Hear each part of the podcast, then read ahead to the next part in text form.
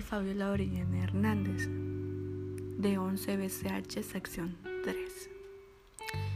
El día de hoy vamos a hablar sobre el temperamento, carácter y personalidad de una persona. ¿Se han de preguntar qué es el temperamento? Al hablar de temperamento, estamos haciendo referencia a la dimensión biológica e instintiva de la personalidad, que se manifiesta antes que el resto de factores. Durante la vida de cualquier persona, las influencias ambientales que recibe interactúan con su base temperamental, dando lugar a los rasgos que la caracterizan y la diferencia de los restos. Existen cuatro tipos de temperamento, el sanguíneo, el colérico, el melancólico y el flemático. ¿Qué es el carácter? El carácter es el componente aprendido de la personalidad.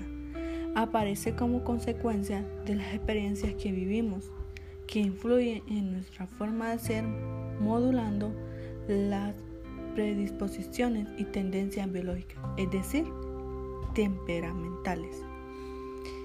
Si bien no existe un grado de acuerdo tan elevado en torno a la definición del carácter como el caso de temperamento, la mayoría de propuestas destacan el hecho de que deriva a la interacción social.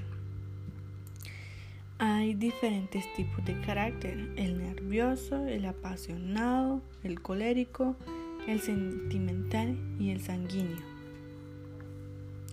Y por último tenemos la personalidad. La personalidad se define como una organización de emociones, y conductas que determinan los patrones de comportamiento de una persona.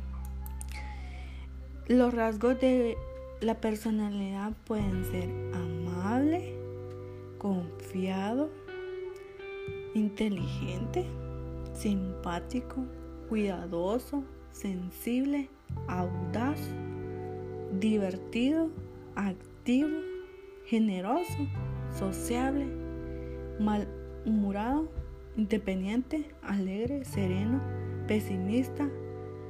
Esos son unos tipos de rasgos que definen a la persona en su personalidad. Gracias.